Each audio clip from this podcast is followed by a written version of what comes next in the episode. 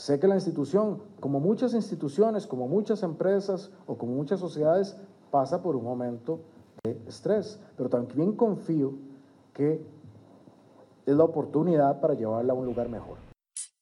El celular llamado no puede ser accesado en este momento. Por favor, intente su llamada más tarde. ¡Qué hueva! ¡Qué hueva! Si alguien te llama y no entiendes la mitad de lo que dice, échale la culpa al ICE. Te mandan un texto y lo ves días después de que revises. Échale la culpa al ICE. Si despierto alguien de madrugada, no fue porque quise. Oigo una conversación, no es por ser metiche. No solo yo, todo Costa Rica lo dice. Échale la. El ICE se para, solito se para. El servicio que brindan no sirve para nada. El ICE se para, solito se para. Es la única, por eso la tarifa es tan cara se para, solito se para el servicio que brindan no sirve para nada. El ICE se para, solito se para, solo en Tiquicia pasa eso que va la más clara. Bienvenidos, esto es Deliberando, el podcast donde hablamos del Estado y analizamos todas las estupideces que hace, pero que realmente no nos damos cuenta porque nadie lo aborda desde una perspectiva como nosotros lo hacemos. Y bueno, como escucharon, el tema de hoy es que el ICE separa, como todos los monopolios estatales, a raíz de algunas noticias que han salido en los últimos meses, específicamente esta, esta semana, sobre algunas pérdidas muy, muy importantes de dinero que ha tenido. Así que, bueno, vamos a tener un, espero, un podcast bien interesante hoy y con música nacional, además. Les habla Andrés Álvarez y me acompañan Rodolfo Molina y Adrián Naranjo. ¿Cómo están, Maes?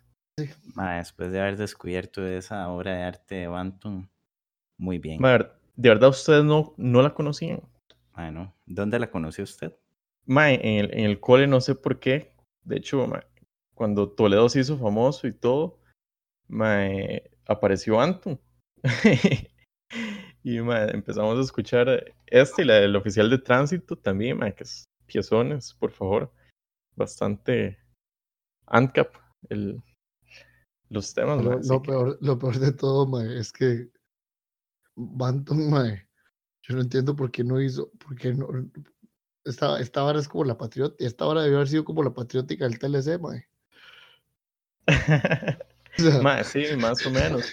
yo no pero yo- yo creo que es nadie le post. pagó a. Es post TLC, mae. Si hubiéramos tenido esta joya, mae, hubiera sido el, Ah, el jingle, mae, de- del sí.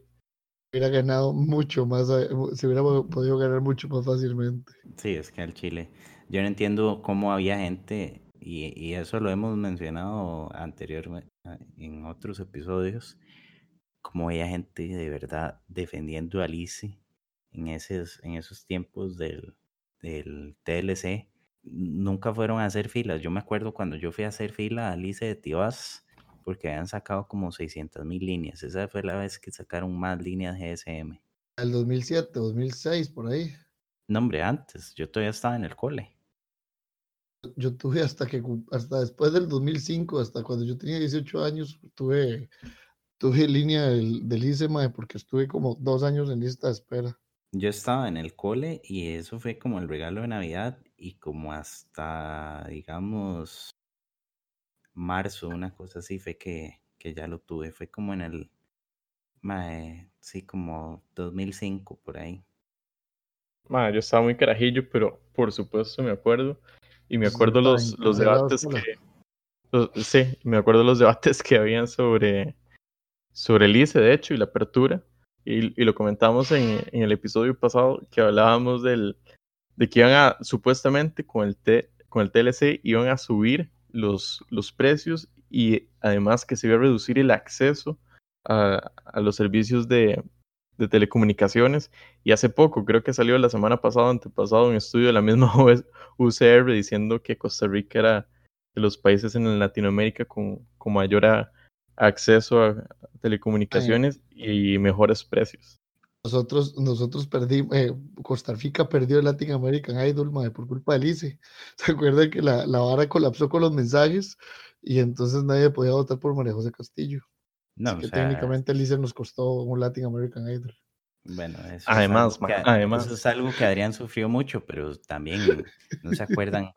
Eh, 24 de diciembre o 31, 31 a primero, que se colapsaban, es cierto, se colapsaban las redes. Y yo me acuerdo, No, yo me no, acuerdo yo- que Elise mandaba un mensaje como a las 10 de la mañana de esos días que ellos sabían de que todo se iba a ir a, a la verga. Un mensaje mandaban para que eh, previeran y que supieran de que la red se iba a saturar y todo. Ma, a mí, Movistar en los tres años, no, no sé, yo creo que tengo más tiempo de estar eh, con Movistar. Nunca me ha mandado un mensaje que se va a saturar la red.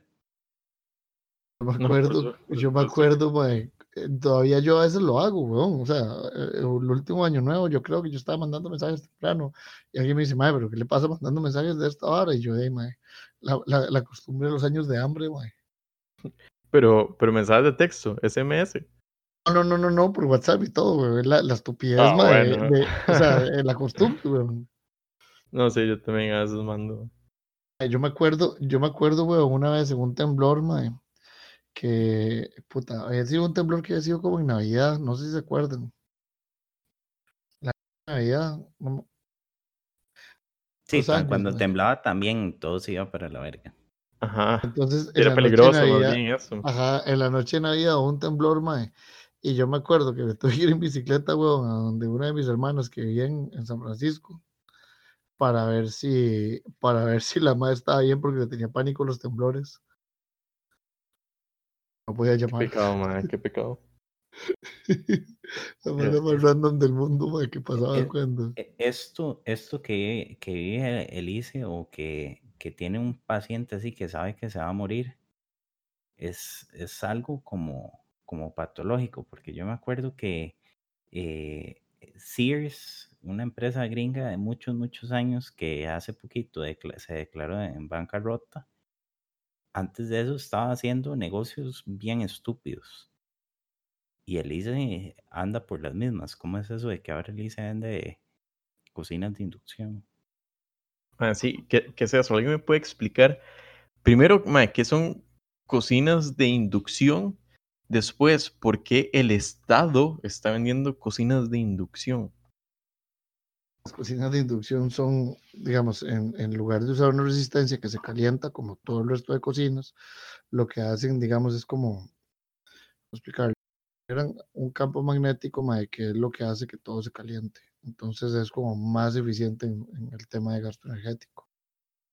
Resulta que el ICE no solo produce mal, produce caro, sino también que anda haciendo, siempre viendo a ver cómo hace, cómo hace para que gastemos menos electricidad.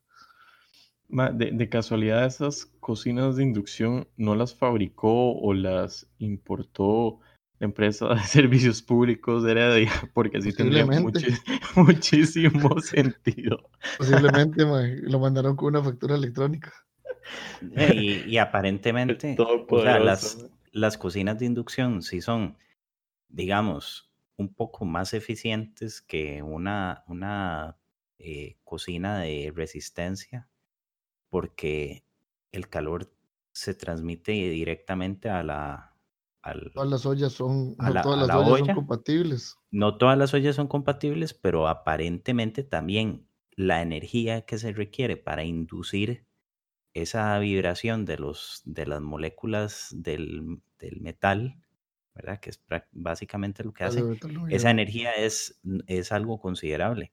Tal vez consume un poco menos que la otra tecnología, un poco más vieja, pero tampoco es la panacea como la anda vendiendo Elise. Well, O sea, el, el ICE no puede ni cobrar las facturas de teléfono, mae. Va a estar funcionando como un gollo. Ma, sí, no, no O entiendo, sea, eh, ma. mae, el, el, eso- el costo, el costo de administración de carteras de crédito, de ese tipo de créditos, mae, que son así los, los triple Zetas, mae, es demasiado alto. Uno pierde, uno pierde la mitad de la cartera, weón, en gente que no le paga. Y sale más caro, sale más caro cobrarlo riesgo, que no cobrarlo, exacto, mae. O sea, el ICE no puede ni cobrar una factura de teléfono, mae, va a estar cobrando, no va a estar cobrando las, las plantillas de, indu- de inducción, mae, para la Ah, mierda, no, o la sea, vámonos, vámonos a lo más básico. Si Goyo, eh, Semaco, Monje, y póngale el nombre del, del comercio que venda electrodomésticos, no ha traído a gran escala este tipo de, de, de electrodoméstico, a mí me hace pensar de que tampoco es tan buen negocio. Pregúntale a Rinaware. No, Rinaware eh, sí vende cocinas mis papás, mis papás tenían una cocina de Rinaware y esa hijo de puña cocina pasaba dañándose todo el tiempo. Eh, era como cada tres meses tenían que ir a cambiarle algo a la cocina. Usted la despichaba porque usted quería no, no. más. Era, era un uso normal. Ma, pero tiene, tiene razón. O sea, si, si, las, si las empresas grandes de, tele- de electrodomésticos ma, no traen esas varas, y es por algo, ¿verdad? Así que ma, yo sospecho y iremos de revisar ma, qué, qué hay detrás de esas cocinas de inducción que vende Lice. Hoy Pero el, hoy el, Probablemente haya algo oscuro ahí. ma. hoy el Cato publicó un artículo precisamente sobre eso. De que, de que, que se hace, de que siempre se justifica la creación de empresas públicas por, el, por los fallos del mercado. Pero lo que todo el mundo oye en decir cuando crea una empresa pública es que el mercado falla menos que el Estado. Por supuesto. O sea, cuando yo estaba mencionando esto de Goyo y Monje y de todo, uno también tiene que tomar en cuenta de que antes de Goyo y Monje existieron otros eh, comercios de electrodomésticos que, que quebraron. Pero al final de cuentas, ¿quién es el que asume esas pérdidas? Los mismos empresarios que tomaron las malas decisiones. Yo me acuerdo cuando Entonces existía, cuando existía Arkevi u otros negocios, no, no preciso tantos nombres, pero ellos asumen el costo y ya desaparecen y ahí se mantienen los que funcionan mejor. Sí, que al final de cuentas, mae, por, hasta por los mismos precios tan elevados que nosotros tenemos en electrodomésticos y similares, terminamos creando weón, una banca paralela mae, solo para financiar electrodomésticos porque es demas- son demasiado caros. Es demas- se vuelven demasiado caros entre impuestos de importación, aranceles y mierdas estúpidas. Sí. Y ya sacaron, ya sacaron publicidad esas cocinas de inducción. mae, no. Eso Yo me imagino que la publicidad debe ser tan eficiente como la de tele- eh, ¿cuál fue? Perdón, ¿cuál fue la que había comprado Alice? No había sido Telecable. Full móvil. Ah, no, Fulmóvil Era era la de telecable, era telecable la que había comprado. Ah, Alicia. telecable, sí, sí. Coloro, Cablevisión, no, Cablevisión, era la de Alice. Sí, Cablevisión que pasó a llamarse telecable. No, no, no, no, no. Telecable son completamente diferentes. Televisión es la que era de Elise, que bueno, que Elise la compró porque está, Elise supuestamente la, eso sí es un chorizo. Elise la compró, la vara estaba medio rara, la compraron con una evaluación de mercado altísima porque tenía supuestamente un montón de clientes y cuando se llegaron a dar cuenta la mitad de los clientes no estaban. Abandonado Sí, el sí. bar. Por eso tienen esos números, mae, rojísimos. Y, Entonces, definitivamente eso no es ningún estrés, mae. No es que Lisa está pasando por ningún momento de estrés. Está pasando por un lapsus brutus eh, de varios años, mae. Por no decir 550 que... millones de dólares, mae. BlackBerry no sobrevivió a eso. Nokia no sobrevivió a eso. No, y, y, una de esas, esas empresas cuando están teniendo esas pérdidas y tratan de reestructurarse, empiezan a tomar decisiones sensatas eh, o al menos uno ve como que si inten- intentaran hacerlo. El ICE, por el contrario, anda pagando vallas publicitarias en zonas carísimas eh, para celebrar sus 70 años de monopolio. Eh, anda pagando publicidad en YouTube, en Facebook, en Instagram y en lo que uno se imagine de red social, también por los 70 años. Por favor, o sea, eso es, eso es También hay una cosa muy importante. Cuando, el, cuando BlackBerry, Nokia o todas estas empresas, digamos que son como parecidas, pero no son, no son, no son iguales, tenían pérdidas. Muchas de las pérdidas que se generaban eran en sus activos intangibles, por ejemplo, en su marca, pérdidas de valor en su marca. Eso era una, un gran componente de las, de las pérdidas. El ICE no tiene ningún, o sea, las marcas del ICE valen prácticamente cero. Colby no Sí, tiene, pero el, el, eh, BlackBerry al final de, de cuentas es una marca eh, hasta cierto punto cotizada, que si alguien compra únicamente la marca, el intangible, y se pone a comercializar bajo esa marca. Eso fue lo que pasó. eh, Android, precisamente eso es fue lo lo que hicieron, eh, algo va a vender y algo va a recuperar de todo ese, de todo ese gasto. Pero eso, pero tenían por lo menos, el, el ICE no tiene patentes. El ICE no tiene intangibles que valgan la pena. El ICE tiene un montón de activos tóxicos. El ICE tiene eh, un montón de activos por los que puede cobrar por, por precios regulados, como lo son las hidroeléctricas. Pero el ICE, como no cumple con la regulación NIF o con las reglas NIF para, para hacer su contabilidad, ellos establecen el propio valor de sus activos. Eso es una hora importantísima porque a, no, a- pero a todo, a todo esto, el, el ICE no tiene estados financieros con, con normas internacionales. Así que mae, me Sí. sorprende más bien que se, estén saliendo a la luz estos números, mae, porque durante años los han tenido mae, escondidos y la misma Contraloría ha dicho, mae, el ICE se pone reacio cuando le preguntamos sobre la- números y nos dan contabilidades Auditoría que hace fuera de, de las normas internacionales, mae. Así que mae, me sorprende, la verdad. la auditoría que hace KPMG es sobre los números que el ICE mismo da. Pero, mae, si nosotros podemos a, revisar la valoración de activos, que eso es lo que realmente se debería entrar, el ICE está muy por encima, o sea, con, una valoración real de los activos del ICE, el ICE aparecería en una deuda muy superior a su, a su máximo, a, a su tope legal. Este- el tope legal de la deuda del ICE puede ser 45% sobre sus activos, pero si el ICE dice que valen 100 cuando valen 50, entonces estamos en un problema serio. mae. Estamos, esto, es, esto es Japón de 1990. Y aquí es donde saldrían los, eh, los Villalta o los Otón Solís o cualquier sindicalista que uno que, que veamos del, del cualquiera de los 100 sindicatos que existen dentro del ICE a decir de que no, que el ICE estaba bien, pero que vino la competencia y los quebró. Bullshit.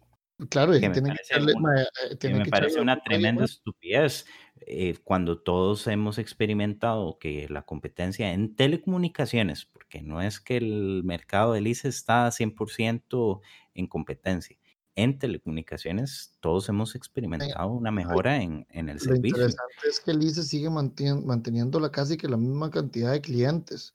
El mercado de telecomunicaciones expandió agarrando un montón de clientes nuevos. El ICE casi no ha perdido un, un market cap ahí in- o muy, muy significativo en telecomunicaciones, pero han aumentado significativamente sus costos, han empeorado en su eficiencia. Hoy salió una, una, un- eh, bueno, en estos días salió una MAE que creo que es, es simpatizante del PAC quejándose por el costo de roaming que le hizo el ICE. En todo el resto de la competencia es, es- el roaming es prácticamente gratuito, weón. Le cobran a Sí. uno un poquillo por minutos de teléfono, pero no le cobran por el uso de datos. Ya los datos, En el mae, resto de Centroamérica, con Claro, uno no, no tiene que pagar por uso de datos y Sí, Claro- básicamente no es roaming. Es la Claro misma es, vara. claro Yo es voy una tarifa plano para llamar a Nicaragua, que aquí ahí tenemos una colonia importante de nicaragüenses. Eh, gracias a eso se puede mantener con sus, ah, en contacto con sus familias. es gracias al plano y tampoco lo necesitan tanto porque al final del día eh, pueden hablar por WhatsApp. Entonces, también es, es, una, es un asunto de que el ICE nunca hizo por dónde ajustarse a, a- a las nuevas necesidades.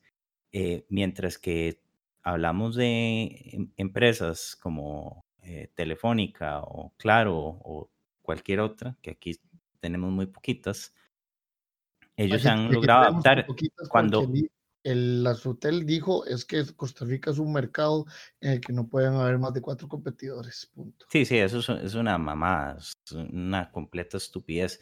Pero dejando eso, esa estupidez de lado, pasemos a otra estupidez.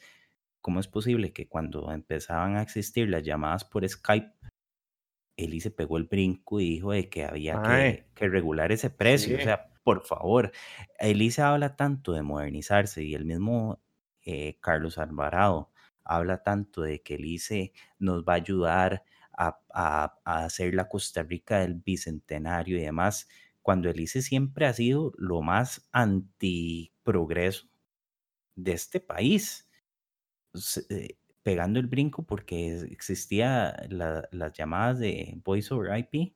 Sí, mae, eh, yo me acuerdo que el ICE más bien perseguía eh, mae, o, o tratar de perseguir a los, a los que usaban eh, e- esa vara, mae. Y de hecho, creo que fue, mae, apenas salió esa vara, todo el mundo empezó a hacer, a hacer llamadas internacionales por, por Voice IP, mae.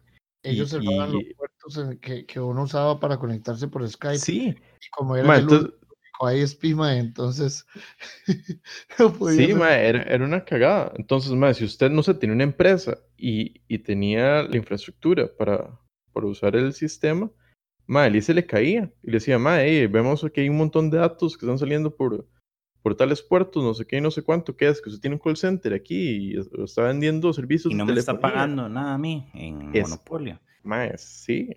Y es volvemos al episodio pasado. No Bueno, existe un monopolio que no se sostenga con violencia. Ahí Elise andaba prácticamente que quebrando piernas. Y, y- y no dudo de que pusiera multas o que suspendiera servicios, al menos por unas horas o varios días. siempre, las- siempre se ponen en mierdas de tarifas de uso justo. Usted ve, mae, ¿Qué es igual que eso, el problema. Ah, el, vea, vea, por ejemplo, cuando pusieron los caps a los, a los, a los datos de celular, mae, siempre decían es que hay que mantener un uso justo para que las personas puedan, para que todo el mundo pueda asegurarse acceso a la red. Bullshit, mae. O sea, Ajá, sí. siempre, que- siempre, mae, siempre que alguien se, se basa en la justicia para decir algo, mae, yo le tengo miedo. Mae, no, Normalmente- es oferta y demanda, mae. y demanda. Sí, es Y lo que lo- la gente tampoco entiende. Y ahí es a donde uno ve que también el ICE es el rezago andante. Eh, eh, claro, creo que Claro y, y Movistar también ofrecen a los usuarios de, de pospago, no, de, de prepago, una tarifa ilimitada a ciertas horas de la noche. Sí, porque obviamente a esa hora la demanda es muy baja, pero el ICE no reacciona, no hace nada por ofrecer un servicio eh, que se le acerque. compa, una compa andaba en México la semana, ella tiene ICE y andaba en México la semana pasada, antepasada, ya no me acuerdo bien. Decía que que, que, que, que hacía yo cuando viajaba con, con lo del teléfono. Yo le digo, de nada. o sea, literalmente no hago nada. O sea, nada más me, nada más siempre tengo el roaming encendido, me voy del país, llego y uso los datos como si nada. Y el teléfono como si nada. Y entonces la madre fue, sacó un, un plan de, un prepago de, de Movistar, claro, yo no me acuerdo qué fue. Y fue la única forma en la que la madre pudo hacer para comunicarse durante su viaje a México. Sí, mientras que el ICE le puede cobrar a usted como 150 mil colones, algo así como por ahí de los 300 dólares. eh, y hay otros, eh, Movistar y Claro le, le pueden cobrar. A mí en, en Estados Unidos una vez lo que me cobraron por dos días de roaming fueron como, como 40 dólares. Y entonces, Movistar nunca me ha cobrado de más por usar el, por usar el roaming en ningún lado. sí, eso, eso fue en mi caso en Estados Unidos y eso fue hace tres, hace tres años. Pero mientras tanto, el, el, el ICE le cobra uno, eh, ¿cuánto? Eh, Madre, como si fuera- 118 mil colones por dos días de roaming en Chile. Fue el caso ese que estaba mencionando Adrián hace, hace unos minutos. 118 mil colones. Tanto le preocupa la usura a, al- a los, a los socialistas en este país porque no van a reclamarle el ICE. Vea, eh, y, y ahí viene, ahí viene una de las cosas más interesantes de, de este tema y por qué mae, nosotros casi que tenemos un, un síndrome de Estocolmo con el Estado. Pero usted ve, y el marketing del ICE es 100% es de los ticos. Pero, mae, y, y suena trillado, pero a ninguno de nosotros nunca nos ha llegado un, un, un, un cheque, Cheque por los, dividendos. un cheque por los dividendos de, del ICE. Cosa, mae, que suena Y estúpido. nos va a llegar, mae. Por ejemplo, en No, Alaska. y, y en hablando, dividendos por, lo- por las concesiones petroleras que dan. En Noruega entregan dividendos por las concesiones petroleras y por otros servicios públicos que tienen, o sea, por Dios santo. No, y, Por- y- y yo no entiendo eh, eh, cuál es el diccionario que tiene. Deberíamos hacer un episodio sobre el diccionario de los estatistas, porque el ICE usa mucho la palabra modernización. Y hoy salía una noticia en CR hoy que dice, en nueve horas ICE paga 10 mil millones de colones. O sea, son como eh, por acá hacía bueno, 17 millones de dólares. 80, 80 17. millones de dólares. No, no. 10 mil millones Eh, son 17, 18 millones de dólares. Ok, por acá dice, ya, ya ahorita va- avanzo en no, esa y parte, pero dice, después en nueve horas el ICE paga 10 mil millones para no poner en riesgo cuestionado y costoso sistema financiero. Y dice, servicio relacionado con el proyecto de modernización administración, administrativa y financiera. O sea, Y ese, y ese mismo fue el que después terminó costando 46 mil millones de dólares más. sí, este sistema ha sido cuestionado, pues llegó a costar más de 46 mil millones, según Contraloría General de la República. Vea Entonces, usan mucho palabras como modernización para justificar cuánta estupidez se les, se les ocurra. hay una canción de los Luthiers donde hacen un himno nacional. ¿Lo han escuchado? ¿no? No. Mae, eh, o- es ese mismo lenguaje. Siempre que se use, eh, siempre que se use justicia, modernización, ayuda a los pobres. ¿Cuánto le importaba, cuánto le importaba a un estatista un- realmente un pobre? mae? Les dice que les, que les, que les importa, pero no ponen la mano, weón. O sea, no ponen la billetera. Y después mae, andan protegiendo un montón de sectores protegidos que le quitan plata a la gente. Y me, y me cago en todo, como los frijoles, eh, como los arroceros. Y se caga en la camisa de esa prisa. Bien, mucho. Ma, sí, qué mal. Además de que se ve horrible, ma. A- Aparte de que sea horrible, mae, están pagando publicidad, weón, Sí. aprovechándose de la gente más pobre que paga sobre el precio del arroz, mae. Sí, eso es cierto, ma. Pero, ma, yo quiero, yo quiero darle el mérito, ma, al, al Estado y al ICE de, ma, de lograr esos números rojos, sí, son números rojos, pero, ma, llegar a esos números con, ma, el, monopolio que tienen es algo impresionante, ma, y yo creo que hay que reconocerlo. Y así como hay que reconocer eso, ma, creo que tenemos que hablar también de, de por qué necesitamos más monopolios, mae precisamente para tener e- esta clase de logros que ma- mae, son impresionantes y dignos de, de orgullecernos como costarricenses de, de ese estado tan, tan eficiente que tenemos, mae. Sí, ¿Cuál Yo ha sido la también- lógica para crear tantos monopolios? Acá. Mae, no sé. Yo, yo creo, mae, que yo no sé qué fumaban, mae, en ese tiempo, weón, pero es que eh, es, de, es, yo creo que es una lógica masturbatoria, mae. O sea, los maes estaban viéndose un espejo y diciendo qué bonitos que eran, mae, y así se, y creyeron que todas sus buenas, que todas sus ideas eran buenas, weón. Sí, y entonces de la nada aparece eh, un monopolio de seguros, un monopolio, eh, bueno, nacionalización bancaria, que al final de cuentas era un monopolio también. Eh, Fanal, El alcohol, el Recope, alcohol, Recope, eh, ¿qué más tenemos por ahí? Bueno, Fuerza y Raxa, Luz, Raxa de- que, Raxa, Raxa, que en buena teoría era quien se tenía que encargar de las telecomunicaciones, porque era la de telégrafos. De hecho, me acuerdo en una entrevista que le habían hecho a Beto Caños, en el que el MAE decía que el ICE no tenía que estar haciendo nada en telecomunicaciones, que eso, era, eso debió haber sido Raxa. sí, Bueno, el pero Raxa. ahí, ahí llegó un momento también que el ICE pasó en un puro pleito con, con Raxa cuando el ICE se puso a vender eh, eh, planes de internet o servicio de internet. Como acelera, era. Sí, en- entre ellos mismos Porque se, Rax- se estaban Era bajando Raxa la manguera 900. y Raxas, Raxas pegó el brinco y pataleaba y pataleaba, pero al final de cuentas, eso, eso es un absurdo. O sea, eso es como que eh, llegue Fanta y le reclame a Coca-Cola que ellos venden más. O sea, es, es así de estúpido. Ma, por eso, o sea, es como más que algo difícil de lograr, sobre quién es mejor. Es yo, yo creo que nosotros siempre nos quejamos mucho y debemos hablar de cuáles son las empresas del Estado que realmente han tenido éxito. Ma, yo creo que, que sí, hay que hacer Vamos. mención a, a esas empresas, y es lo que digo, dar un reconocimiento, porque el Estado no es que, que haga todo mal, no sabe, creo que sí, hace todo mal, pero ma, hay casos de éxito. Ok, entonces vamos a tomarnos, vamos a torna- tomarnos estos próximos 30 segundos para mencionar todos los casos de éxito eh, de empresas del Muy Estado. merecido, ma, así es.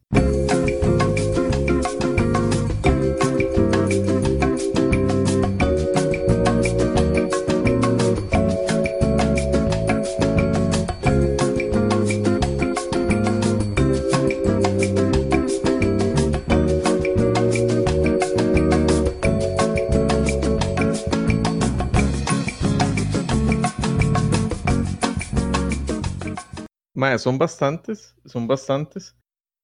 Está muy profunda. Sí. Toño, Ma- Toño se eh, quedó asustado Más, más, más de lo que me imaginé. Mae, es que si uno, si uno no se pone a analizarlo, mae, no, no se da cuenta. Y es importante hacer el ejercicio, mae, ir un poco más allá de, del sentimiento sabía, patriótico, mae, Yo sabía que, objetividad. yo sabía Pero, que pero pasando también ya a la, a la par, ya habiendo hecho el reconocimiento debido, no podemos dejar, no podemos dejar pasar estupideces como por ejemplo Codesa. Es que de verdad que el Estado empresario es, es un, yo no entiendo, bueno, yo, yo me imagino que, eh, bueno, aquí hemos tenido bastantes eh, presidentes y ministros y diputados que han estado en Harvard, en la Escuela de Negocios de Harvard. A mí me gustaría preguntarle si en Harvard ven casos de estudio de fracasos empresariales de Costa Rica, porque es, sería, sería muy bueno para, para la Escuela de Negocios de Harvard poder tratar eh, mejores casos de, de negocios mal hechos en Costa Rica. Así es, los más divertidos. Cuando yo estaba en la U me tocó investigarlo.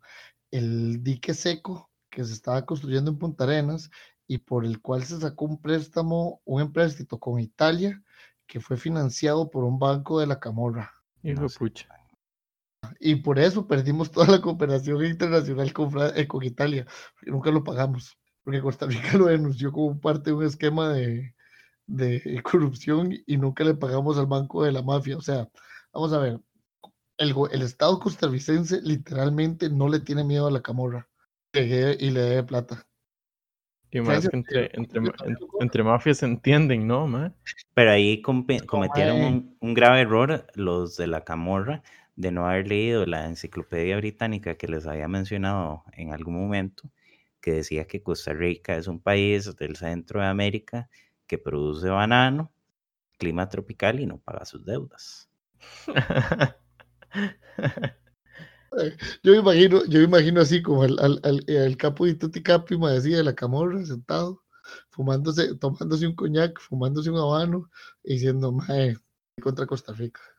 No, no, ahí, ahí, eh, ahí se, die- se Costa Rica puso los puntos sobre las sillas y dijo, la verdadera mafia está aquí. ¿Oyeron? Sí, sí, fue, fue un mensaje, mae. Ma- Mandó un Mae, mensaje. Co- El, el tema de Codesa, sí, de Codesa es muy divertida, mae, porque hay Codesa, vamos a, una de las mejores cosas de Codesa que, que mi papá me contaba que habían hecho, eh, o que, bueno, que él, que él mencionaba dentro de las cosas, era que estaban poniendo eh, granjas de camarón en el Pacífico.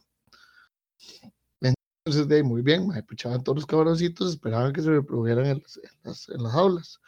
Resulta, mae, que si usted no capaba al camarón cortándole un ojo, se mataban entre ellos. Y así quemaron como 10 millones de dólares entre camarones que se mataban entre ellos porque no les cortaban un ojo, mae. Qué idiotas, No, y lugar de usted le diga eso, ahora los, los llevan a juicio de, de, de- ¿cómo se llama maltrato, mae. De maltrato animal. De esa animalidad. Qué mal, right. Qué mal. era- eh, bueno, y no estamos muy lejos de eso, ¿verdad? Todavía. Porque un día de estos escuché un plan piloto de una universidad pública para hacer va- vacas que dieran más leche. Y mae, inmediatamente, weón, me acordé de las vacas cubanas, weón, que las vacas enanas cubanas que costaron hasta puntos porcentuales de su PIB, weón. ¿Qué es eso, mae? ¿Cuáles cuáles vacas enanas? Mae, resulta que no, en los, en los, en los 70s, weón, cuando estaban ya teniendo problemas de, de, Sí. de, de producción de alimentos, weón, comenzaron a, a crear una super raza, una super raza lechera, weón. Entonces, Y- y, aquí Adrián está haciendo seña- señales de, de, de comillas en el aire, ¿verdad? Sí. Ajá, ajá. Mae, entonces la super vaca lechera, weón, comenzaron, mae, gastaron millones de millones de millones de millones de dólares, bueno, de rublos, me imagino, en ese momento, weón, en producir la vaca, mae, todos los, todos los años salía Fidel Castro, weón, a decir lo que ¿Modificada genéticamente o, o de cruces? o- o- de, de cruces, de cruces, pero eso es modificación genética, weón. Y entonces mae, comenzaban a hablar todos los años de la puta vaca, mae, produjeron dos vacas que producían como un 10% más de leche, que comían más y se morían, y se morían a los tres años, weón. Jamás. Pero eran enanas. Eran enanas. A Ah, propósito, o le salió, no sé, ahí, los cruces que hicieron.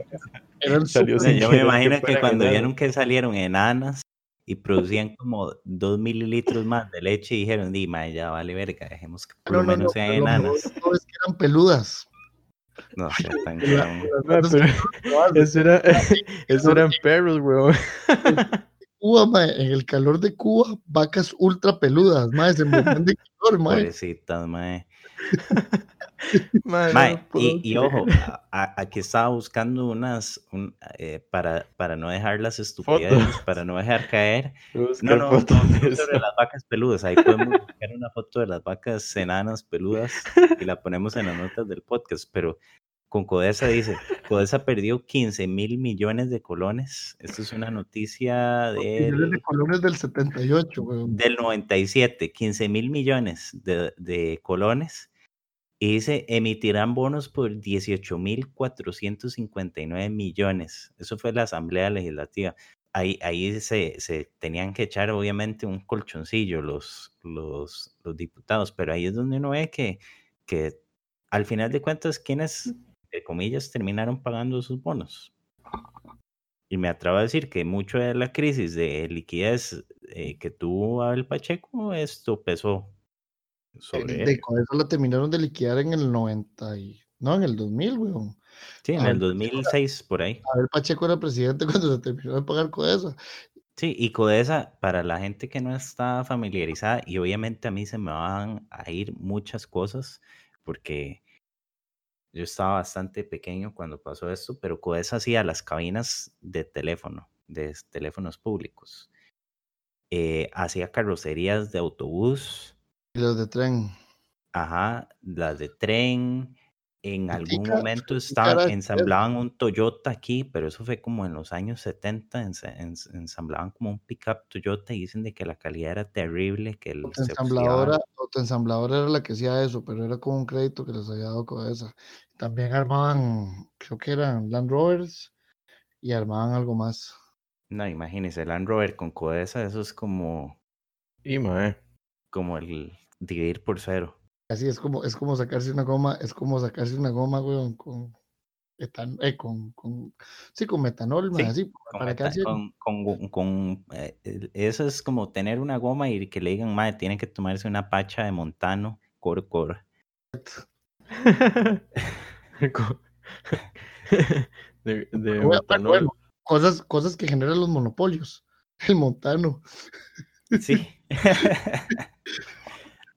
literalmente. Directamente. Mae, a Cuando yo estaba carajillo en el colegio, mae, comprábamos una vara que se llamaba Super Cañita. Mae, yo no entiendo, yo creo que yo uso anteojos gracias a esa vara, como, mae, Mae, sí. E- Esos mae, son, son productos indirectos de, de los monopolios, mae. Pero mae, hay gente que todavía lo sigue defendiendo. Mae, quiero ver, o sea, apenas está saliendo la noticia de estos números rojos del ICE, pero estas semanas se va a venir una campaña fuerte, de los sectores izquierdosos de este país.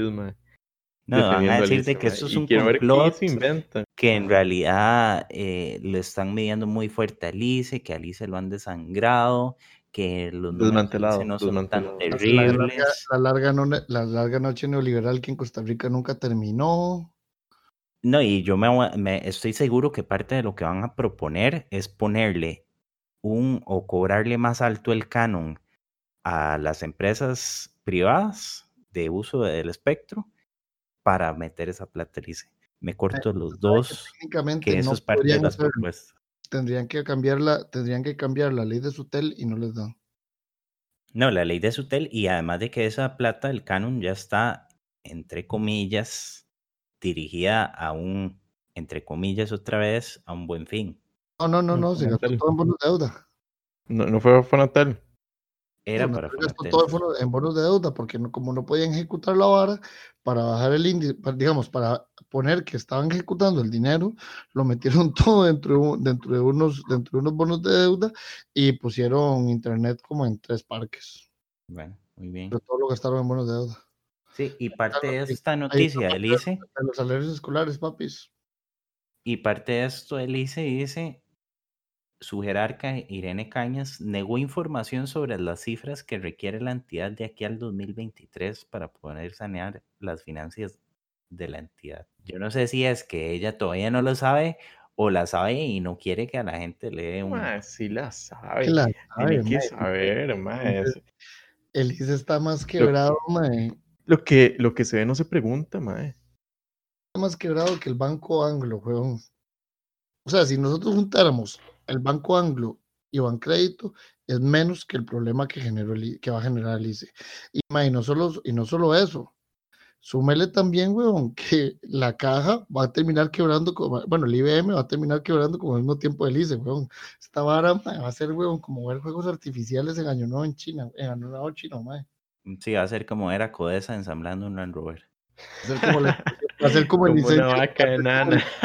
Un Va a ser saludo a Peter de March. Un saludo a Peter March con su Land Rover. No, Peter. Va a ser como el Y incendio ahora de que Adrián, ahora que Adrián dice, y, y es que qué qué duro, qué duro es, es pensar en eso, de ese, ese problema que va a ser el IBM quebrando al mismo tiempo que el, que el ICE. Y yo me imagino que también el BCR puede andar ahí cerquita. No, ma, el BCR tiene, el BCR tiene una vara diferente. El BCR está mucho más apalancado con el tema inmobiliario. De hecho, ma, que el otro día. no Wow, sé qué si- salvada, mae, y con desarrollos inmobiliarios hipermuertos. No sé si los con, con una Ah, crisis, eh, con, con una, una contracción económica altísima, con, Y vea que, y vea que su con- jefe, y vea que su jefe ha cambiado todas las reglas para no tener que poner que hay morosidad en ninguno de los bancos públicos, ¿verdad? Y, y Mae, ese sí, es- ¿para y qué es otro regulación? Si igual se van a pasar. Y eso es otro de los puntos que íbamos a tratar, ¿verdad? O Ya sea, saben por dónde. cu- ¿Cuál es el sentido? Andrés, dígalo, usted puede ser un chico malo. Dígalo, dígalo, dígalo. Mae, No, mae, no lo voy a decir.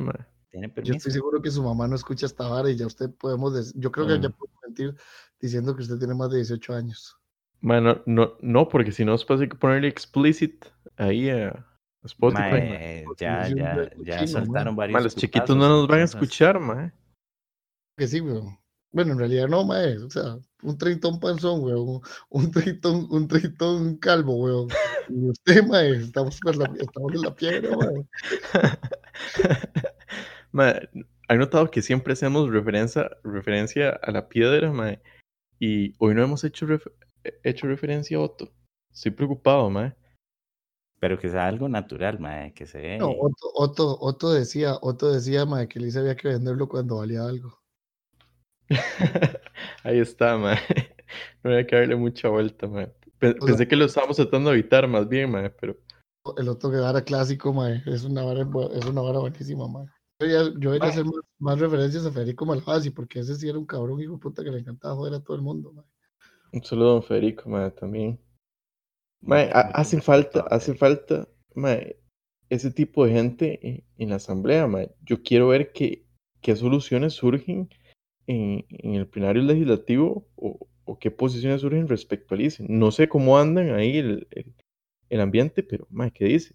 Me imagino que el Paco, obviamente, igual que Liberación, los estatistas por excelencia, con, junto con el Frente Amplio, mae, van a salir con algún super plan o en defensa de, pero, pero ellos, ellos cómo van a saber si el plan de crecimiento de, de el ICE fue declarado confidencial.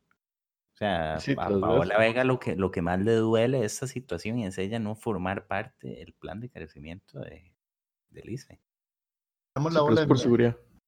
nosotros vamos a tener, vamos a estar en el Mexican standoff más estúpido del mundo. Va a ser así como, eh, eh, como tipo el normal y el feo, pero peor, porque va a ser así como el ICE, el INS, el IBM. Solo va a haber una posi- solo va a haber posibilidad de salvar a un ícono de la Segunda República. ¿Cuál, se- cuál sería? ¿A quién salvarían ustedes?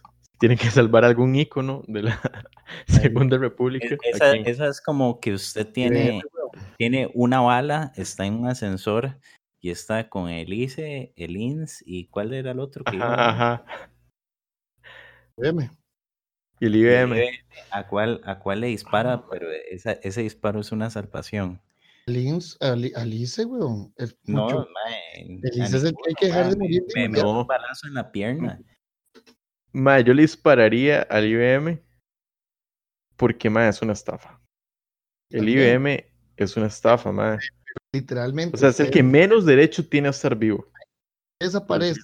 El, IB el IBM quiebra, mae. Y nosotros terminamos, mae, con Fidel Castro revivido, mae. Yo estoy seguro que lo, para lo único que se pondrían las, las, UC las US públicas, de acuerdo, mae, es para revivir a Fidel Castro y traerlo a Costa Rica. Bueno, sería, sería el primer Sí, es que está proyecto- muerto. Sería el primer proyecto de verdadera investigación que estarían haciendo en la UCR. Entonces, no Eh, veo, tan- no Porque, veo tanta, o sea, tan- tan mal el negocio. El, el problema, el problema que, enfrentaríamos por la mierda del IBM, mae, yo, yo creo que no, no tendría, weón, eh, parangón, mae, eh, eh, yo creo que ningún país del mundo, weón. Ningún país ha dejado quebrar su sistema de pensiones públicas de la forma que Costa Rica lo está dejando quebrar, mae. Pero dejar quebrar, ¿qué quiere decir, mae? Es que ya está quebrado, ¿no? Eh, Es que el, el- el sistema encima Ey, está mal, no es dejar quebrar, es que eh, cumple su, ciclo natural, mae. puede salvar haciendo tres cosas. Se vende el ICE, se vende el INS. Ese dinero se agarra, se capitaliza al IBM y se cambia a un fondo de y se cambia un fondo de capitalización individual. La única Sí. forma, mae, Muy bien. forma, Yo apoyo eso, mae. porque si no, mae, si no eh, va a seguir todo, mae, pero el tema es este, Carlos Alvarado no quiere ser el presidente que deje morir nada, que, que cierre nada, weón, o que venda nada. Mae, Carlos Ay. Alvarado quería ser presidente para el, el bicentenario y ya, mae. O sea, el, el mae quiere que pase. Es, es como Fernando Campo, mae. Fernando Mae, Campo es Alvarado llegara- El eh, Ocampo de Costa Rica. Fernando Campo quería que llegara el centenario y Wow. ya, mae, agarrar todo y jalar. Este mae es igual. Que dice que ustedes votaron por él, ¿verdad? Ustedes que son socios con voto. Sí. Pero, ¿y us- ¿Usted qué, usted qué pudo decidir de la vara de Tío Pelón? sí, Adrián. La camisa. Ah, No bueno. comprarla, ¿no? Entonces, pero bueno, No avancemos hay, y no hay nada más democrático que el uso de mi dinero, carepichas. sí, igual y nosotros también.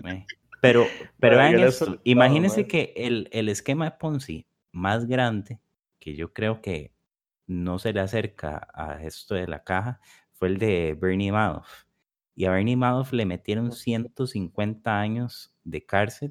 Bernie Madoff, Bernie Madoff quebró a una- a un poquillo de gente y se comió 65 mil millones de dólares. Ajá, la caja se está llevando entre las patas a más de... ¿a cuán- ¿Cuál es la Como un, millón, como un millón y medio de gentes, mae. un millón y, y- medio de personas y y son además y es son que como para mí 20 esta mil es, millones de dólares. esta es una de las cosas más injustas. Yo, eh, yo trabajo en una transnacional y tengo compañeros que son extranjeros, o sea que la empresa los trajo para acá, pobrecitos, y esa gente tiene que cotizar de su salario todos los meses para el IBM, se van, y si te vi, no me acuerdo, el día que ellos se jubilen, todo lo que cotizaron aquí no sirve para un carajo.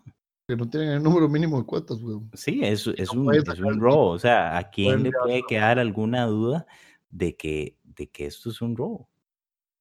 No pueden, y no pueden llevarse la plata, literalmente no la pueden sacar de ninguna forma. Mae, es una estafa. Sí, dice que Bernie Madoff, el, el desfalco es de 65 billones de dólares. Billones no, mae, cinco- 65 mil millones. En, en español significa millones de millones. Sí. En inglés, billions es miles de millones. Sí, lo estoy leyendo en un artículo en inglés. Pero más allá de eso, weón, no, la caja yo, yo calculo que son como unos 20 mil millones. Mae, si nosotros vendemos el ICE, el INS, los bancos públicos, weón, sacamos unos 3 mil millones. Con eso capitalizamos el fondo para darle estabilidad, mae, y hacemos el cambio a cuentas individuales. Quitamos las pensiones de lujo con las pensiones, las pensiones de lujo de- del IBM y la vara se estabiliza. No va, no va, Sí, mae, y lo peor de todo, vean. Está Todos los que hemos cotizado 5, 6, 7, 10 años, en el o sea, que momento somos los que la vamos a ver más fea, yo prefiero eso y saber que en algún momento voy a tener algo y que ya no le estoy echando agua a un canasto a seguirle echando Vea, agua la- vea las soluciones que han dado hasta ahora para el tema de la caja. Eh, expropiar los expropiar la- el fon- los fondos complementarios de pensiones. No, mae, jamás. Bueno, ¿Quién dijo pero- eso? Pero hagamos año una pausa, hagamos una pausa porque Hijo. yo quiero que hagamos un episodio específicamente de ese tema, porque no Sí, es, un- sí, no mae, es lo una cuestión únicamente del. Ponzi y del IBM, sino también de el malísimo negocio que es tener el seguro de, de salud de la caja. Bueno, y Avancemos más bien, avancemos más bien a lo que teníamos por acá, que era también hablar sobre el mal negocio que es la banca pública. ¿De dónde, de dónde salió esa estupidez? leas el, el decreto ley de la Segunda República que nacionalizó la banca, mae, por favor. Sí, decreto de ley de la nacionalización bancaria, ¿verdad? Hay que decirlo como es, nacionalización así como Hugo Chávez. Dice, el, dice, dice el, el punto 4. O sea, a- sepamos de que José María Villalta no había nacido para este entonces, entonces él no pudo haber redactado esto, pero su espíritu vive aquí. Y dice que las grandes ganancias de los bancos garantizadas por el Estado y por el ordenamiento social, lo que sea que eso significa, no es justo que pertenezcan a los accionistas que representan a una parte exigua del capital movilizado, sino que deben convertirse en ahorro nacional cuya inversión debe estar dirigida por el Estado. ¿Y qué decía de Adrián? ¿Qué decía Adrián hace un rato de, de justo? Ay, que siempre utilizan la justicia como una, utilizan la justicia y la distribución, weón, como las panaceas para hacer todas las estupideces que quieran. Siempre, mae, siempre que, siempre que un funcionario público diga uso justo de las cosas, tenga miedo. Y entonces ahí uno ve que el uso justo de eso es la convención colectiva de los empleados del Banco de Costa Rica, la convención colectiva del Banco Nacional, y ahí sí avance. Eh, Bancrédito, Banco Anglo, mae, las coopera- la cooperativa que tiene garantía estatal, el Popular, mae, que el Popular debería ser para que fuera el banco más rico de, este, de, de toda la Latinoamérica, weón, porque tiene un flujo de caja gigantesco, tiene un montón de, co- cobra un montón de intereses, weón, pero tiene un uso tan malo que con costos son rentables, weón, y eso es porque tiene la, la, la ¿cómo se llama? El flujo de caja, weón, de todos los salarios que entran a Costa Rica, ¿verdad? Sí, porque uno tiene que hacer un ahorro obligatorio del, del Banco Popular y ni siquiera ese ahorro uno lo puede ver. O sea, yo nunca lo he visto, mi ahorro del Banco Popular. Mae, los rendimientos, todo, todo el sector público, y también hablaba con una compa de eso el otro día, me decía, mae, es que usted, eh, de qué va a hacer cuando se pensione, yo, de vivir bien. Y entonces me decía, pero ¿cómo? Si usted no, no, no sé qué y no sé cuánto. Y le hago, mae, o sea, yo no voy a vivir de la pensión de la caja. La- ni la- usted ni nadie, mae. La pensión de la caja, y me dice, pero es que por eso yo tengo mi ahorro complementario. Y le digo, mae, usted tiene su ahorro complementario que le paga un 5% anual en rendimientos cuando llega la, cuando llega en tasa efectiva. Porque le- entre las comisiones, entre las comisiones de administración, que mae, claramente eso sí es un robo descarado, porque los rendimientos que esa gente tiene, weón, son, mae, pero puta, weón, yo creo que ni uno operando borracho en Wall Street, mae, saca un rendimiento tan malo, mae. Mae, todos, todos amparados en deuda pública que mae, y eso ahorita voy a hacer un comentario sobre eso, porque el, el- más del 80% de los fondos complementarios están gastados en deuda pública. El que gasta menos en deuda pública, los fondos complementarios es el BAC. Y el BAC aún así gasta como 60% de, la- de, de su de lo que ingresa por, por, fondo, por ahorros complementarios en deuda pública, porque el reglamento está hecho para eso, para que todo el mundo te esté obligado a comprarle sobre al Estado, weón. Sí, porque el Estado hace pensar de que esa es la inversión más segura, cuando No, no, no, no, por, por en esto, y esto Andrés lo debe saber mucho mejor que yo. El, el- lo- todos los reglamentos sobre el uso de sobre el uso de los fondos de pensiones en su, en su GEVAL están hechos para que solo la calificación de deuda que el Estado otorga, bueno, vamos a ver, solo la calificación de deuda que se le otorga al Estado pueda ser comprada. Entonces, mae, prácticamente es un mercado captivo. Entonces, los maes invierten un pedazo en bonos del tesoro gringos y en otros instrumentos súper seguros y el resto lo tienen que utilizar en Costa Rica en bonos de deuda del Estado. El publica. glorioso Estado costarricense. Maravilloso empresario, por cierto. Eh, también vamos a ver, o sea, el tema del IBM, weón, y la deuda pública es súper, súper, súper, súper peligroso, porque, mae, nosotros estamos en la parte más alta de la curva demográfica. Nosotros tenemos en este momento la mayor cantidad de la población que, está, que es parte del PEA. En 30 años vamos a tener la mayor parte de la población pensionada. Pero eso está- lo vamos a hablar en otro episodio. Estamos gastando Adrián. Y estamos sí. todos apalancados en deuda pública que valen, no vale nada. Sí.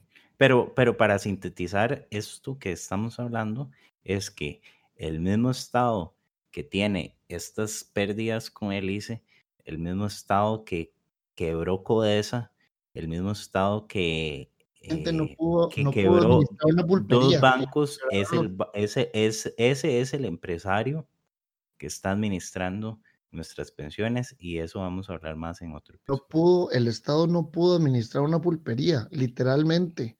Los estancos quebraron. Ah, pero Tom Solís dice que deberíamos volver a Hay tenerlos. que, así. que volver a eso. Es que Ma, sí, está mamando. Ma, ¿por qué? Ma, yo no entiendo por qué la gente no se da cuenta de eso, ma, y siguen votando por esos partidos estatistas, por qué siguen apoyando esas iniciativas, por qué se siguen entregando los cuentos de toda la vida que el Estado siempre ha vendido y que los partidos cada cuatro años se pelean por ver quién es el que lo vende más bonito, pero en el fondo es lo mismo, ma, y todo es un puro cuentazo. Igual que ma, este otro punto que tenemos por acá, y es que, mae, cada vez que, que hablamos de esto y surgen esos números rojos y mae, ya está el, el, el árbol caídísimo, mae, siempre es el argumento de que, mae, si no salvamos al ICE, si no salvamos al INS, si no salvamos Bancrédito, si no salvamos Codesa, si no salvamos esto, si no salvamos el otro, mae, vamos a perder un montón de empleos y esos empleados que van a hacer, mae, se van a quedar sin trabajo, etcétera, etcétera. Mae, que es un punto importante. Sí, mae, de e- esa pérdida de valor, esas malas decisiones eh, administrativas y financieras en las empresas públicas, tienen que, tienen que tener sus consecuencias. Parte de eso es la pérdida de esos empleos y que si quedan deudas por ahí, al final somos los costarricenses y quienes contribuimos con las arcas públicas, quienes tenemos que No, y no solo eso. Nosotros ahorita tenemos un desempleo como de un eh, 15, 18%, ¿verdad? Varía el cálculo. Entonces, esos desempleados tienen que llevar también bajo sus hombros, porque mentira que esos, en el momento que son desempleados, viven del aire y, y dejan de pagar impuestos. No, esos desempleados siguen pagando impuestos y tienen que cargar sobre sus hombros Antes de que digan que con los impuestos, los Todos impuestos son esos-. Sí, todos esos empleos los tienen que cargar sobre sus hombros.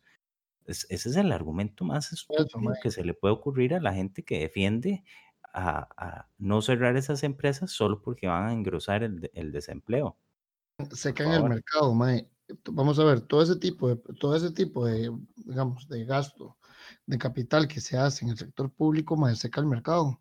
Entonces evita, weón, que tanto las empresas se puedan expandir, puedan producir más, puedan invertir más o puedan simplemente ahorrar el dinero y gastarlo en lo que les dé la gana y, y generar, digamos, por consumo, weón. Generar valor, y- generar valor, que, que es lo otro, mae. Con las empresas públicas, las ganancias se las lleva el Estado y principalmente los empleados de esas, de esas instituciones, por convenciones colectivas, beneficios. No genera Pero, pero no las pérdidas, ¿quién las asume? Todos, todos las asumimos. Siquiera- ni siquiera es que se están privatizando las, las ganancias y están socializando las pérdidas. Es que, mae, en términos reales, weón, la generación de riqueza, el Estado no genera riqueza, es imposible. La destruye nada más. Oye, No, y, y sobre este mismo punto, Paulina hablaba que- el otro día de, de que nosotros vivimos en un sistema cerrado. eh, Y como, y como en un sistema cerrado, mae, la entropía, weón, es, es inevitable. Eso pasa también económicamente. Nosotros vivimos donde la entropía está creciendo y es imposible que no crezca hasta que se autodestruya. y, y sucede algo también. eh, las personas que usan este argumento de si no salvamos el ICE, aumenta el desempleo. No, no, para nada. Mucho, o sea, ese es un servicio que va a seguir siendo necesario. Nosotros vamos a seguir consumiendo electricidad. O sea, no es como que cerramos el ICE y se desaparecen todos los puestos de empleo que, que, que tiene el ICE ahorita. No, lo que va a pasar es que va a migrar a un sistema diferente, un sistema más eficiente que tal vez sí va a necesitar menos, menos, em- menos empleados, es posible, pero va, va a acomodarse de tal forma que va a hacer un uso mejor de, de los recursos. Y eso es lo que tampoco, eh, tampoco entienden. Nosotros estamos desperdiciando demasiados recursos, capital humano, personas que tienen ciertas habilidades, estando ahí en el ICE, que tal vez están a- a- aprovechándose en un eh, 25%, si acaso. Mae, sí que estafa. de cuentas, mae, a final de cuentas, hasta las liquidaciones, mae, en los 80 pasó mucho eso, weón, cuando se establecieron los primeros dos PAES. Las, las personas que dejaron de trabajar para el Estado agarraron las liquidaciones que se les pagaron porque de a huevo hay que pagárselas y las usaron para crear un montón de empresas. Y usted ve, un montón de las empresas que existen ahora en Costa Rica nacen de precisamente esas personas que tenían cierto know-how, weón, y, tenían, y, y- y terminaron con un capital importante en sus manos gracias a las liquidaciones y la gastaron en su emprendimiento. Sí, eso es también lo que, lo que la gente tiene que ver. O sea, no se trata nada más de una cuestión que está dando como suma al cero. Por, O lo- sea, por ejemplo, si, si los empleados de Bancrédito hubieran sido buenos banqueros, hubieran agarrado su fondo de liquidación y hubieran constituido un banco. Tenían para constituir un banco con mayor capital entre el, entre el fondo de liquidación de todos ellos, para constituir un banco con mayor capital, weón, que un montón de bancos pequeños. incluso si nosotros lo que hiciéramos fuera Eh, eh. Vender la licencia bancaria del, del BCR o del Banco Nacional, que es, es un, sin- un sinsentido que, que tengamos tantos, tantos bancos eh, del Estado. En Costa Rica es muy difícil a- adquirir una licencia bancaria. Entonces, de la mano, Es carísimo. de la mano con tener una regulación eh, financiera más, digamos, moderna, se podrían vender esas licencias bancarias. Y, y eso podría generar más empleo. ¿Cuántas licencias bancarias hay en Panamá? Eso creo que lo hemos comentado un par de veces anteriormente. El Liechtenstein, en, en Andorra, en Luxemburgo. Eso genera trabajo, puede hacer que Costa Rica se, se constituya verdaderamente en una Suiza centroamericana, ¿verdad? Con un hub financiero importante, pero nosotros estamos lejísimos de ser Suiza. Compra un bono de deuda, weón, y se siente como si estuviera en Wall Street, weón. Eso, eso sí, sí es cierto. Ah, Yo, yo he visto los pasillos de algunos traders que de aquí son traders muy pequeños, weón. Todos felices, porque hicieron, porque, porque lograron un- una, una venta, de 50 mil dólares en un bono de deuda. Mae, sí, eso es comparar como Linafa con Champions. Y, y- aquí hablan, mae, de la profundización y, de la, y, el, y el mer- y el- del mercado financiero que nosotros tenemos. Mae, aquí es tan difícil el mercado financiero que ni siquiera la gente se puede bancarizar. Sí, par- y, Lo hicimos todo con nuestro cliente de la peor forma, digamos. y la culpa en esto también la tiene es, esa, esa estupidez de que nosotros tenemos tres bancos y esta gran estupidez que leímos hace un segundo de la nacionalización bancaria. Sí, intervención estatal en resumen, es lo que nos ha, lo que nos tiene, como- Que el punto como 2 está. del considerando de esa ley dice que funciones económicas de tal magnitud no deben estar en manos de particulares, sino que constituyen por su propia naturaleza una función pública. Ma, pero eso la gente se lo cree, mae, eso la gente se lo cree. Usted se lo dice, la gente, mae, es como, mae, sí. Sí, pero no, mae. No, no, suena muy bonito, sí, mae, puede tener cierta lógica superficialmente, pero mae, quiere un poquito más allá, ver resultados y, y plantearse qué va después de, de esa buena intención y de esa retórica, mae, que No, suena eso bien. ni siquiera, eso no es ni siquiera buena intención, mae. Eso es control puro y duro. O sea, ahí sí es cierto, Mike. Es, es- lo, lo intentan de decir muy bonito, mae, pero ahí no hay, ahí sí es cierto, mae, que ellos lograron su cometido y los resultados los obtuvieron. Era control puro y duro. ¿Por qué, mae? Porque cuando comienza la, cuando, cuando la Junta de la Segunda República toma control, mae, lo primero que tienen que hacer, weón, es detener el flujo de dinero para los, para los calderonistas para que no vuelva a haber una contrarrevolución.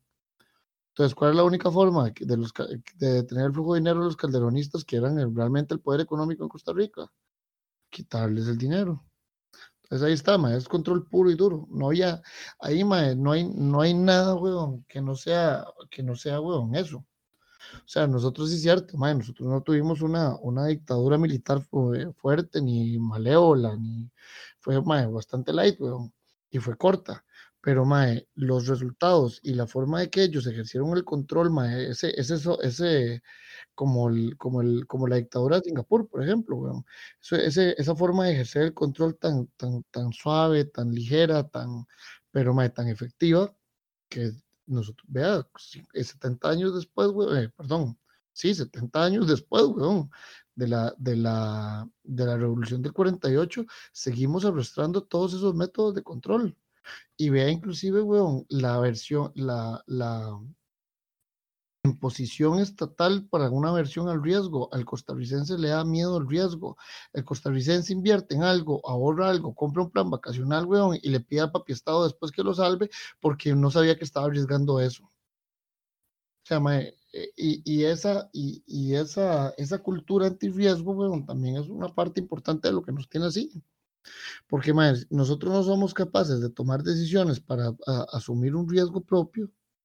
Es imposible, weón, que haya, que, que cualquier cosa vaya a funcionar. Porque mae, aquí cuando todo sale muy bien, hasta que alguien pierde, y entonces lo queman vivo, weón, a quien haya, a quien, a quien haya generado esa pérdida. Pero si es el Estado, no importa, se lo tenemos que perdonar porque él nos protege. Eso pasó, mae, en la crisis de los fondos del 2002, 2003. Sí, Eso- es el Estado, es, tenemos que salvarlo. como Alice. Y es el que es importa- como Alice, importa precio. tenemos que salvarlo. Mae, la cosa es que sin- mae, sencillamente ya se acabó la plata. Si es Abdeva, tenemos que salvarlo. De verdad, tenemos que otra otra gran muestra, güey, donde como el Estado no puede hacerse cargo de nada que sea económicamente, económicamente hablando, güey. No puede hacerse cargo de nada. O sea, es, Ni esa es la público ni privado, man, No, puede hacerse cargo de nada. Eh, la mora judicial, y eso también lo vamos a ver luego, la mora judicial aquí es terrible. eh, se- seguros de salud malísimos. eh, Setena terrible. ¿Qué es lo único que funciona medianamente bien aquí? Tal vez que acueductos y que anda y que anda destruyendo eh, calles. No, no, o sea, no, no. no se pueden hacer cargo de nada. Eh, mala. el AIA tenía el proyecto de construcción de la planta de tratamiento de aguas que estaba financiada por Japón y fueron más de 10 años de atraso. No, no, hay, no hay absolutamente nada en Costa Rica que funcione. Nada. Mae, uno va a otro- ¿a usted se le ocurre algo que le podamos confiar al Estado?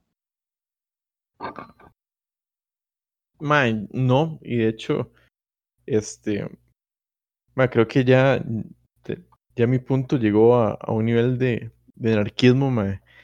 Tengo miedo que deje de ser anarquismo capitalista, mae, y pase a ser otro tipo de anarquismo, pero de que llegue al anarquismo, mae, ya, o sea, no veo, no veo alguna forma, mae, de que además sea sostenible en el tiempo, porque sí, se pueden tener buenos resultados, o sea, no es que el Estado va a tener siempre malos resultados, puede ser que durante algún lapso del tiempo mae, tenga resultados aceptables, pero es un tema de que no es algo de uno, dos, tres años, ni siquiera diez, sino que es a largo plazo, y a largo plazo está demostradísimo, y lo estamos viendo, todas es- estas instituciones, estas empresas de, de esa segunda eh, república y esas políticas que, que se impulsaron en su momento, no sirvieron, no sirvieron al día de hoy, tal vez en su momento eh, dieron algunos beneficios y, y tenía cierta lógica, cierto sentido, más, pero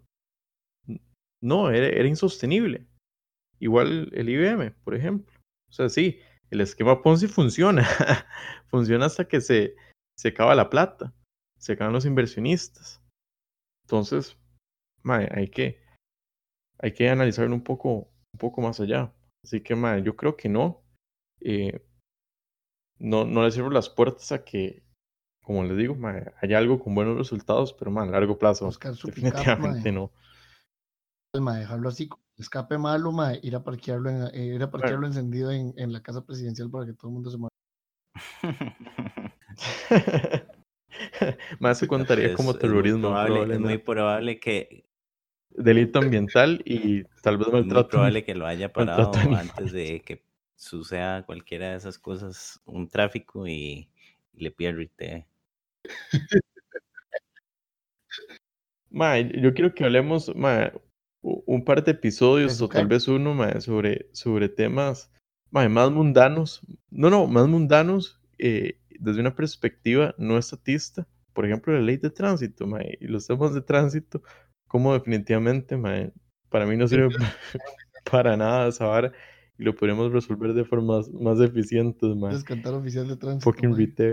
Señor oficial, ¿por Ahí qué me para? ¿Por qué me para? Para mantenernos en la nota de, de Banton y de Toledo. y- que, han hecho más por, que han hecho más por el, el, Sí, la libertad mucho. en este país que muchos eh, autoproclamados liberales.